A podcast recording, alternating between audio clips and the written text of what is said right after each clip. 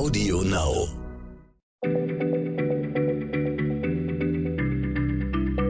Schneller Schlau, der kurze Wissenspodcast von PM.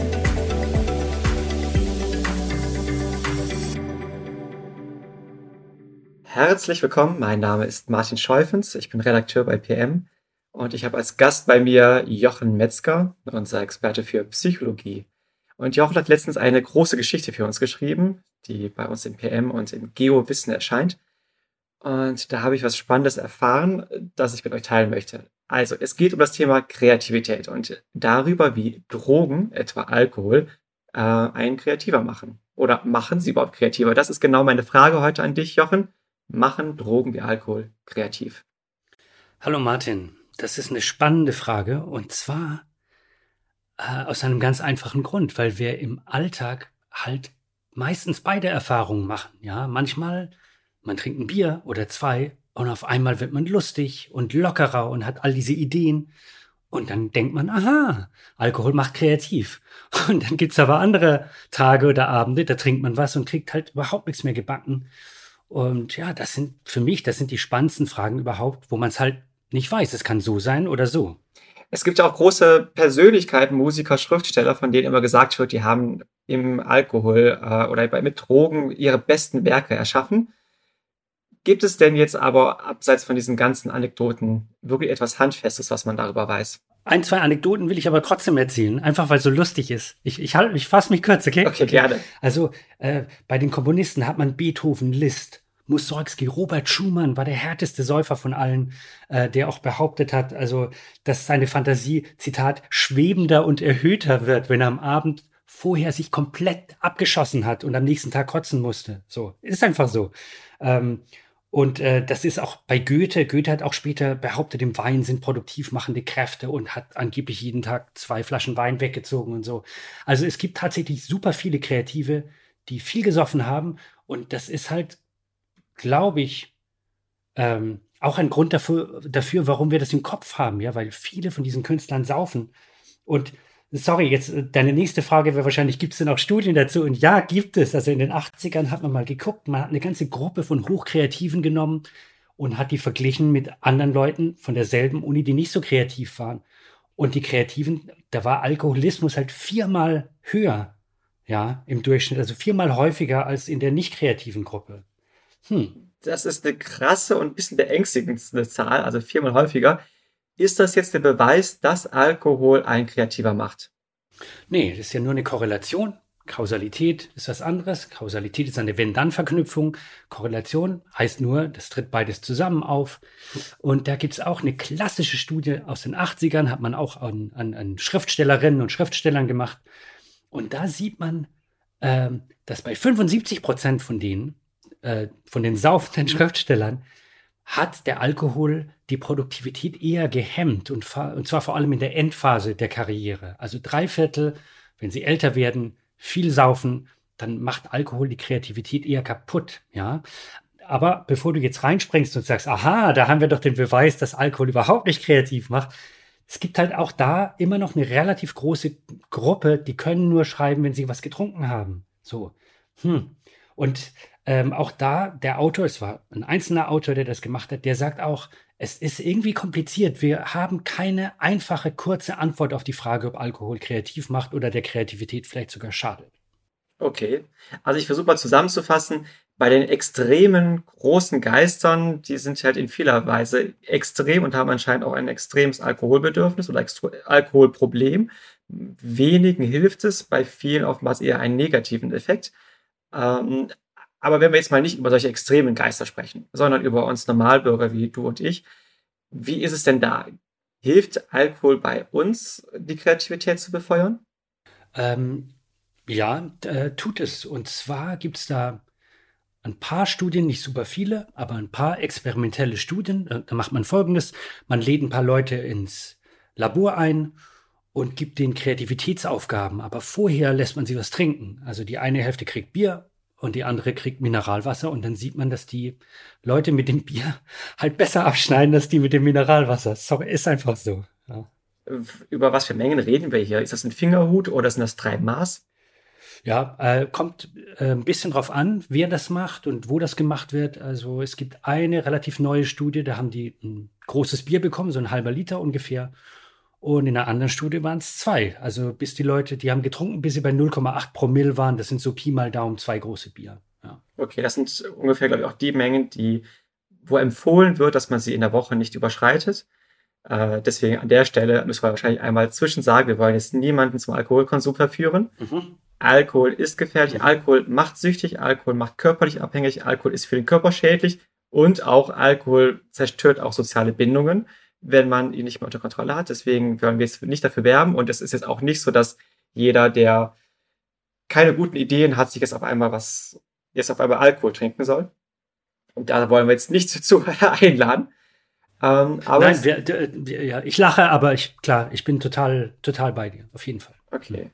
Ähm, dennoch ist es so, dass Alkohol legal ist und man darf es nutzen und es macht ja auch ab und zu in vernünftigen Mengen, macht auch Spaß. Jetzt gibt's ja auch nicht legale Drogen, äh, zum Beispiel Magic Mushrooms und LSD und um die gibt's auch so eine Aura, dass sie den Menschen kreativer macht. Wie sieht's da aus? Ja, genau. Ein bisschen was Persönliches kann ich einschieben. Ich war vor, also bis zum Ausbruch der Pandemie in, in Kalifornien, im Silicon Valley und jeder kennt ja die Geschichten mit Steve Jobs, der behauptet hat, dass er das LSD halt äh, das krasseste Erlebnis war überhaupt und und es gibt auch die das Märchen oder die Urban Legend, dass die Apple Produkte nur so cool aussehen, weil Steve Jobs halt äh, Trips geschmissen hat und und Bill Gates halt nicht und so. Und ich habe dort auch eine Forscherin getroffen aus den Niederlanden und die hat ganz gezielt äh, über Microdosing geforscht, was ich davor nicht kannte. Und habe ich gesagt, okay, was ist das denn? Microdosing bedeutet, man nimmt LSD oder Magic Mushrooms äh, und zwar regelmäßig, jeden zweiten Tag, jeden dritten Tag, aber halt nur ganz wenig. Und zwar vielleicht 5%, vielleicht 10% von dem, was man klassischerweise für einen Trip nimmt. Und das ist halt zu wenig, um high zu werden, viel zu wenig. Ja? Du, du merkst es fast nicht. Du gehst durch den Alltag ganz normal. Und im Netz findet man halt inzwischen, ja, tatsächlich muss man sagen, tausende von Erlebnisberichten von Leuten, die das machen und die behaupten, dass sie damit unter anderem kreativer werden. So. Okay, dann meine Frage, werden Sie denn nachweislich kreativ und woran liegt das, dass Sie kreativer werden? Ja, also okay, ich antworte mal in mehreren Etappen. So, es gibt die erste Welle von Studien, die einfach nur mal gesagt haben, lass uns mal systematisch rauskriegen, was die Leute überhaupt erfahren, wenn sie microdosen. So, und da sieht man, dass relativ viele Leute, nicht alle, aber relativ viele tatsächlich berichten, jawohl, ich werde kreativer im Alltag, im Job, was ja in der Tech-Industrie total wichtig ist. Also die Programmierer müssen auch kreativ sein, da, ja, wenn es darum geht, neue Sachen zu erfinden. Ähm, es gibt auch einige, die nichts merken und es gibt einige, äh, die sagen, dass es ihnen schlechter geht. Aber so, das ist diese, diese Gruppe. Okay, dann ähm, gibt es halt auch Studien, die halt wirklich knallhart, wie die Studie, die ich vorhin mit dem Alkohol beschrieben habe, die halt sagen, okay, wir machen Kreativitätstest. An einige Leute haben halt, sind halt Microdoser und die anderen nicht, äh, schneiden die besser ab. Äh, und da ist es tatsächlich so, dass die Microdoser kreativer sind. Ja, das ist so. Die, also das sind keine riesigen Effekte, aber sie sind messbar und sie sind signifikant. Das heißt, Microdosing macht kreativer. Okay. Aber das heißt jetzt, dass tatsächlich dieses LSD einen kreativer macht in kleinen Mengen. Tja, so, so sieht's halt bisher aus. Außer man fragt sich, warum kriegen wir eigentlich diese Effekte? Ja, und es gibt jetzt halt ein paar neue Studien, die ähm, einigen Leuten halt ein Placebo gefüttert haben, statt echtes LSD oder statt echte Psylos. So. Und da merkt man, dass die Leute, die auf Placebo waren, genau auch kreativer werden und auch genauso kreativ werden wie die Leute, die LSD genommen haben. Und das heißt wieder, also das ist halt die große These gerade. Es ist der sogenannte Erwartungseffekt. Ich nehme diese Drogen in sehr kleinen Dosen, ja, und erwarte, dass ich kreativer werde. Und genau das macht mich dann auch kreativer. So. Das ist im Moment Stand der Forschung, würde ich sagen. Okay, also ich finde das ein spannendes Ergebnis. Das heißt also eigentlich, dass es nicht am Wirkstoff LSD liegt, sondern dass es eigentlich an dieser Erwartung liegt, an diesem Mythos, dass die Menschen glauben, LSD hilft ihnen und deswegen hilft es ihnen. Deswegen haben sie diesen Effekt. Also ja, beim Microdosing, das ist im Moment so die These, auf die es hinausläuft. Wobei mein Instinkt sagt mir, dass das noch nicht das letzte Wort ist. Es sind so viele Leute, die von Effekten berichten im wirklichen Leben. Ah, und dass der Erwartungswert, der wirklich alles ist, so richtig kaufe ich das noch nicht, sagen wir mal so. Also es sieht im Moment so aus, das Blatt wendet sich in diese Richtung in der Forschung. Es gibt ja auch einen Streit unter den Forschern, aber ich glaube nicht, dass das das letzte Wort ist. Aber fest steht, dass Placebo-Effekt, Erwartungseffekt einen großen Anteil daran hat. Das steht hundertprozentig fest, würde ich sagen. So. Und, und ja, okay. Eine Sache noch. Du hast vorhin gesagt, Alkohol ist gefährlich. LSD und Psilos, das ist illegal. Es ist verboten. Ja, wollte ich nur noch mal gesagt haben für den Fall, dass einer mich anruft und fragt, wo kriege ich denn das Zeug? Es ist verboten in Deutschland, ganz einfach. Ja. Okay, gut. Also das will ich, sollte man am Ende wahrscheinlich noch mal betonen. Also wir möchten jetzt niemanden einladen, illegale Drogen zu nehmen oder auch legale Drogen zu nehmen. Ähm, sie haben ihre Risiken, sie sind gefährlich und ähm, es geht eher darum, so ein bisschen diesen Mythos um diese Drogen ein bisschen zu äh, entzerren und jetzt zu schauen, was er wirklich gibt.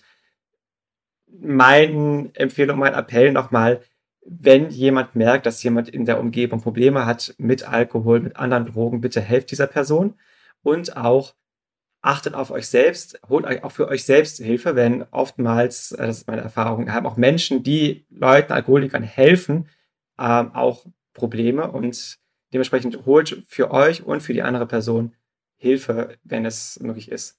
Dennoch, Kehrseite, ab und zu mal macht Alkohol in kleinen Mengen auch Spaß und offenbar auch ein bisschen kreativer, aber darauf sollten wir uns jetzt nicht komplett verlassen. Ich danke dir, Jochen, und noch einen schönen Tag und bis zum nächsten Mal. Bis zum nächsten Mal, Martin. Danke dir. Schneller Schlau, der kurze Wissenspodcast von PM.